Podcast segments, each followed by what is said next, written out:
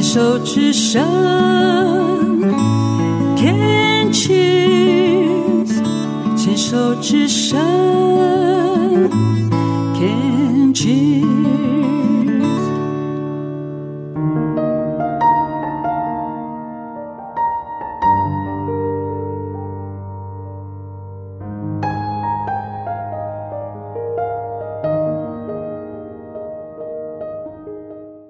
静静过生活，在牵手之声网络电台，蔚蓝人文堂两百多场的精彩讲座，吸引了欧洲、美洲和台湾的听众。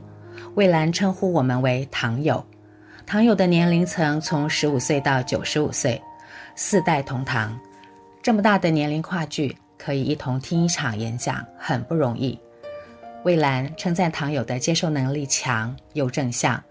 还有堂友跟他说，他现在每个礼拜天的上午十点钟要上蔚蓝教堂，可见大家因为共同兴趣好学，齐聚在人文堂听讲，是一件精神生活上绝不可少的行程安排。每周不间断的讲座，也帮助到许多需要心灵支持的堂友。这边也其实后无形中帮助到很多的。鳏寡孤寂者，一个人单身在家，或是像我现在空巢期，孩子不在，啊，那我在家礼拜六听一场演讲也很好。在更早的最早一个起心动念是，我们有一个，我有一个朋友，他为了参加读书会的活动，他回家路上就发生车祸，腿断了，复健了两年多，又遇到疫情。你知道复健人其实在心里已经很闷了，你会觉得与世隔绝，然后还好有演讲。可以一起听。我还碰到一个呢，好多感人的故事哦。碰到一个呢，他今年已经八十几岁了，他的先生过世，两个孩子都在外州工作，他一个人住在家，每天下午有个阿姨来帮他煮饭。呃，他曾经是个老师，所以他也是知识分子。他就说他好高兴，每个礼拜六晚上有一群人到他家客厅来陪他听演讲。他当初他女儿就回到家的时候跟他说：“妈妈，你一定要学会用 Room，你只要把 ID 输入进去，密码输入进去，你就可以，呃，进入到另外一个世界去，有可以听到各种演讲。所以你想想看，台湾夏天这么热，美国冬天那么冷那么晚，你可以这样子就可以听到演讲，不用花钱，不用出门，不用打扮，然后可以 enjoy 跟所有人一起感动，那不是很美好的事吗？还有就是正在。”做癌症治疗的人，嗯，他身体已经很病痛、很不舒服，他一戴着口罩出去外面都很怕被感染，甚至有人还没有打疫苗，因为体质的关系，所以他反而在家里听演讲这件事情对他是非常安全的学习。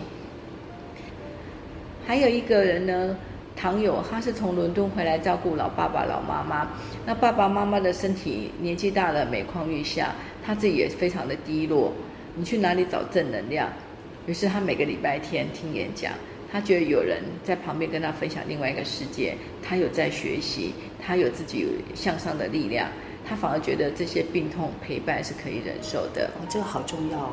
嗯，对，尤其是说在疫情时间很多有丧偶的人，突然面临生活中一个人的时候，你说可以看 YouTube，可 YouTube 它是没有互动的。蔚蓝跟我说。他曾持续每天写部落格，记录自己读书、生活、看展、听演讲的心得。他还主持参加了四个读书会哦。四个读书会是逼我一年多读点书。有一个读书会是专门读翻译小说的，所以我们十二本，一年十二本翻译小说。那有一个读书会的话呢，八个人的仙女读书会，我们一个礼拜读两本，那每个人就把自己喜欢的书拿出来，有时候是一场电影。啊，有什么题目我们都会拿来自己推荐自己喜欢的，才会有热情。那还有一个呃呃，玩读书会大概一百一百多人，啊，那大家就是选书来读的。我自己未来人物堂，我可以请到作者亲自来讲，所以这个部分里面有问题，我们买了书直接买了书，其实就在支持作者嘛。那我们有问题可以直接问作者，不是很棒吗？当你。每一本书，我大概我都会自己先读过，甚至把作者的一系列书全部读完。我看过你的笔记，好厉害啊！对，我后来，我以前在台湾读书还 OK，可是这种比较开放性的、整体性能够同整，然后 PK 整理的那个书的那个部分，我就得到很大的阅读乐趣。嗯哦，所以你的读书会有四个读书会的话，其实你几乎每天都在在 reading，然后在讨论，所以其实你的进步速度会很快很快。是真的，我时间多了之后，我觉得在做这种义工的时候，第一个就是行有余力则以做义工嘛，就是自己家里心无旁骛来做。那在做义工时间里面，我可以把自己放空，然后全部来学习。读书会很快，有时候像你说那五十万字的，那大概一个礼拜读完，做完 PowerPoint，再做完笔记等等，是做得到的。哇，好有效。有时候一天的话，有些书比较简单一点，大概半天一天就可以读得完。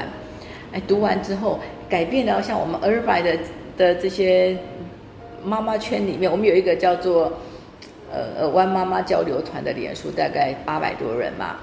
我们如果大家听完演讲之后，第二天大家讨论的话题就会不一样，改变了大家的谈话内容，也很好玩。哎，你上个礼拜有没有听听哪一场演讲？你觉得怎么怎么样？我们就可以聊天聊起来。那我们包含所有题目都包含啊，食衣住行娱乐都有趣。哎，所以只要我觉得可以有趣的题目，没做过题目，我都很想自己。我我自己本身就很想学，我是充满好奇心的。尤其当别人会我都不会的时候，我都好想跪下来说：“老师，请你教教我吧。”其实你这样子的一个努力跟耕耘哦，其实已经在那个圈子里面质变，对，对不对？质变量变，对，然后量变又改变质变，是。然后当初都没有想到这一些。我们从第一年是个嗯没有组织的团体，到第二年是非营利组织，第三年是基金会，在美国立案申请合法的，然后这样子我们可以做更多的事情。可是基本上我们的开销很低，除了付演讲费之外，很少很少，所以我没有金钱上的很大的压力，就可以很自在做应该做的事情。蔚兰说起自己的收获，她说。我得到最大的好处是每个礼拜有一个家教老师帮我上课，像比如说李云老师教服装搭配，啊，我这次去旅行的时候呢，就把所有演讲五花八门东西都贯通在演讲里面，啊，像徐浩平老师旅游哲学，还有嗯李成伦老师讲钻石的，啊，然后还有黄素香老师讲珠宝设计，还有杨富如老师讲马赛克。所有东西里面，我本来以为演讲是一块一块一块的，可是当一趟旅行之后，就把所有这些东西全部拼在一起，像个大拼图一样的，那都是平常的日积月累。那第二个好处就是，因为听了很多的 topic 之后，我反而变成谈话言之有物，很能够跟人家聊天。比如说，我们两个共同听了马世芳老师讲钢笔这一集。哎，以后我们碰到人家讲的时候，我们就能够跟得上啊。嗯。呃，像比如说古典音乐那么多个大师，我原先以前没有涉猎的，现在发现好多朋友好喜欢，我就跟在他们旁边跟着听，不管是音乐剧啊、歌剧啊、古典音乐啊，各个大师，还包括我们这次讲舞蹈的《春之祭》。有些东西是不懂搞到懂，有些是懂了来跟大家分享。听众朋友们可有注意到，蔚兰对每场讲座发生的时间内容，甚至和讲座老师的对话，都记忆清晰，如数家珍。若是没有多年的耕耘串习，若是没有深刻的下功夫做功课，哪来的持续力和恒毅力？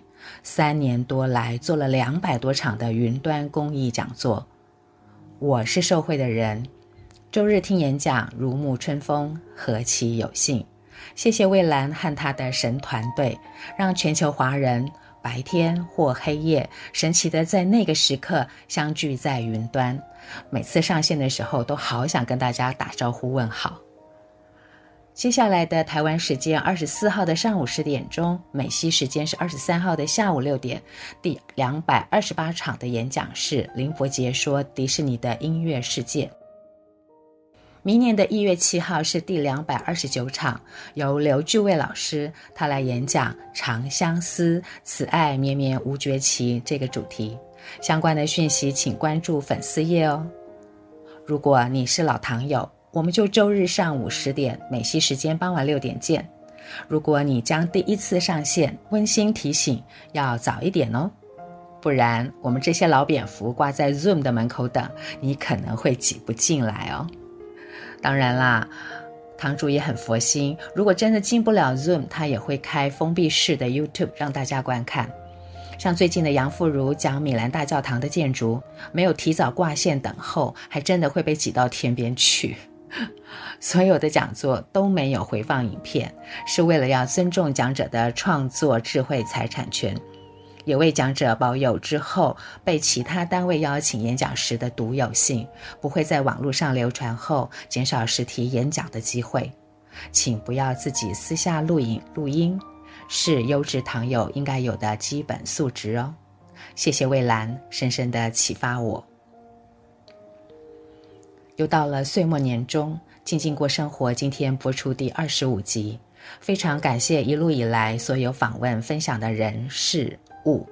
做节目收获最大的人是自己，好奇心、探问的勇气、多元视角的拓展等等，丰富了每一个单元的内容。这些都让我打开了另一扇看世界的窗。感谢今晚的收听，祝大家圣诞快乐，新年快乐！我们来年空中再见。